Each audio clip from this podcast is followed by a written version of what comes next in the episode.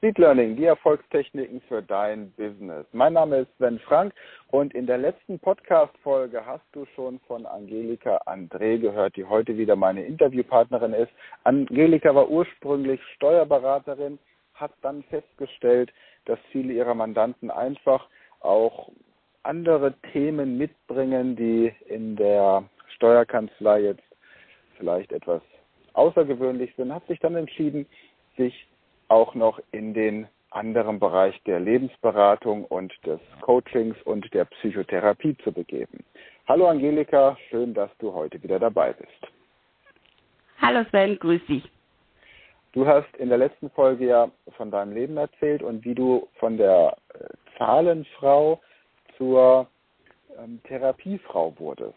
Machst du mhm. denn heute überhaupt noch irgendwas im steuerlichen Bereich oder hast du dich komplett auf deine Praxistätigkeit konzentriert? Ja, ich äh, unterstütze meinen Mann manchmal noch, weil der ist noch im Buchhaltungs- und äh, Lohnbereich tätig für Steuerkanzleien und wenn also ganz dringend Not am Mann ist, äh, springe ich auch nochmal ein aus eigenem Interesse, da nicht ganz rauszukommen, weil man ja selber auch Steuererklärungen machen und abgeben muss. Aber sonst okay. versuche ich das also so weit wie möglich der Vergangenheit angehören zu lassen. Okay, und du hast in der letzten Folge erzählt, dass du festgestellt hast, in den mehreren Jahrzehnten, die du als Steuerberaterin gearbeitet hast, dass offensichtlich die Menschen schon in der Schule und vom Elternhaus irgendwie so ein gespaltenes Verhältnis mit Zahlen bekommen. Jetzt hast du ja die Ausbildung zum Speed Learning Coach gemacht und da ist ein wesentlicher Bestandteil auch der Mathe Insider, also Techniken nach der Trachtenberg-Methode und aus der vedischen Mathematik.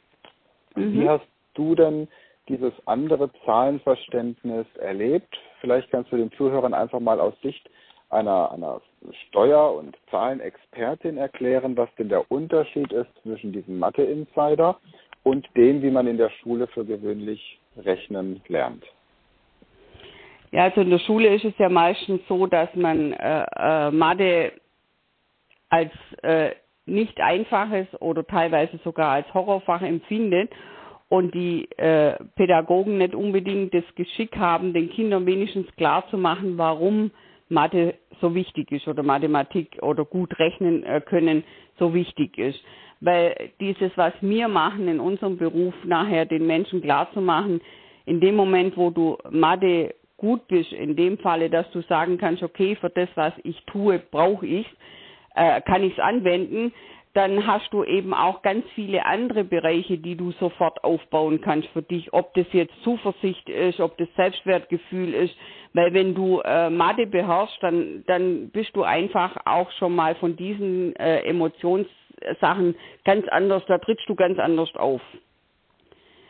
Und äh, diese äh, und es gibt ja auch wirklich Studien, die gesagt haben oder die nachgewiesen haben, wenn du numerische Kenntnisse, wenn du in Mathe gut bist, wenn du mit Zahlen freudig umgehst, dann ist da, steht da auch ein Zusammenhang, äh, besteht auch ein Zusammenhang äh, zum höheren Einkommen später im Beruf.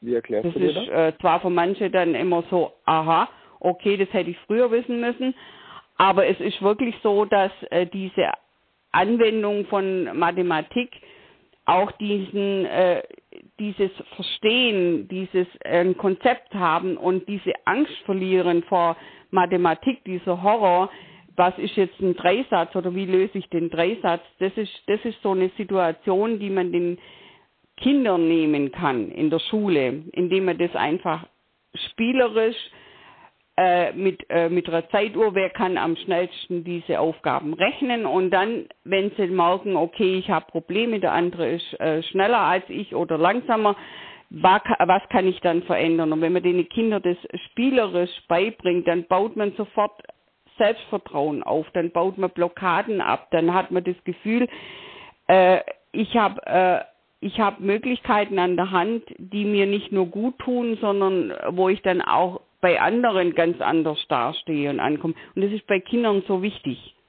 Weil die wollen ja gleichziehen, wenn die anderen Mitschüler gut Mathematik können, dann ist das immer für sie so ein Zeichen, äh, wie macht er das? Was, was kann der besser? Und dann fängt sofort an, so dieses Thema bin ich jetzt schlechter oder ist der besser oder warum ist es so? Und ich hatte gerade vor zwei Stunden jemand da, der schreibt eine Mathearbeit nächste Woche. Und das sind dann so Sachen, wenn man dann mal rausfinden möchte, woran liegt's denn? Ist es Wurzelrechnen oder ist es äh, äh, Dreisatzrechnen oder an was liegt's denn? Dann kann man die Stufen zurückgehen und ganz einfach einsteigen. Und dann dieses Erkennen, äh, das ist ja nicht schwierig, sondern da ist ja eine Logik dahinter. Da gibt es ein Konzept und dieses Konzept und dieses Benutzen von diesen Konzepten und Techniken, das, ist, das sind genau die Werkzeuge, die die Kinder dann durch dieses Speed Learning, Anwendung der vedischen Mathematik dann an die Hand kriegen und dann merken, okay, das geht ja ganz simpel, ich kann das ohne Papier rechnen, ich kann das im Kopf rechnen, ich kann das wenn ich die Zahl sehe, dann weiß ich sofort, welches System ich da äh, verwende. Das sind so Dinge, wo man den Kindern wirklich sagen kann, super, Mathe ist kein Horror mehr, sondern Mathe macht Spaß. Und durch die Erfolgserlebnisse steigert das Selbstvertrauen und dadurch eben auch dieses Gefühl, andere Dinge im Leben schaffen zu können. Und dadurch erklärst du dir, dass die Leute, die gut in Mathe sind, im Durchschnitt auch überdurchschnittlich erfolgreich sind im Beruf ja. später? Ja. ja. Mhm. Also es geht gar nicht darum, dass man jetzt sagt, jemand ist in der Lage zu verstehen, dass wenn er zum Beispiel sein Vermögen mit Aktien aufbauen möchte und er 20 Prozent verliert, dass es nicht bedeutet, dass er wieder 20 Prozent mehr haben muss, um wieder auf 100 zu kommen. Ja, was ja auch ein Denkfehler ist, den viele haben. Sie denken, ja. wenn, mhm. ich, wenn ich 20 Prozent plus habe, ist es genau Mhm. das Gleiche, als wenn ich 20 Prozent minus habe. Ich muss nur 20 Prozent hochschieben, sondern es Genau. geht wirklich es geht wirklich um die, um die Lebenseinstellung, das Vertrauen in die eigenen Fähigkeiten. Ja. Mhm. So verstehe ich dich, ja? Genau, Okay. und ich hatte ja eine Mutter, die äh, Grundschullehrerin war und äh, dieser Satz, den äh, sie uns praktisch in der Grundschule, ich hatte das Glück, sie selber in eine Klasse zu haben, weil ich so eine kleine Dorfschule deine, war. Angelika, Angel, deine Ja. eigene Mutter, deine eigene Mutter war Grundschullehrerin. Genau, genau. Genau. Hm, okay. Und, und sie hat immer gesagt, äh, äh, im Unterricht, ich habe es ja selber ein Jahr erlebt, sie hat immer gesagt, wer Mathematik gut kann, der hat in allen anderen Fächern, auch im Sprachenlernen, keine Probleme. okay. Wie hat sie das Mhm. erklärt? Wie hat sie das erklärt? Ja, sie hat gesagt, weil du diese äh, Zusammenhänge erkennst, weil du dieses logische Denken kannst und weil du äh, äh, äh, weiterdenken kannst. Und das ist in allen anderen äh, Fächern genauso wichtig. Nur diese Basis und wenn Kinder, ich merke es hier in meinen äh, Therapiestunden, wenn Kinder Blockaden haben und schon gar nicht Mathematik als positiv besetzt sehen, das, das Kind hat äh, einen Horror in der Schule. Das heißt, wie arbeitest du mit den Kindern, wenn sie zu dir kommen?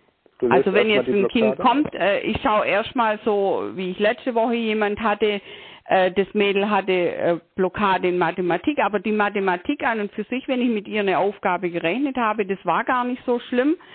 Aber äh, es war dort die Mutter, die ihr suggeriert hat über lange Zeit, weil die Mutter hatte ein Problem mit ihrem Mathelehrer.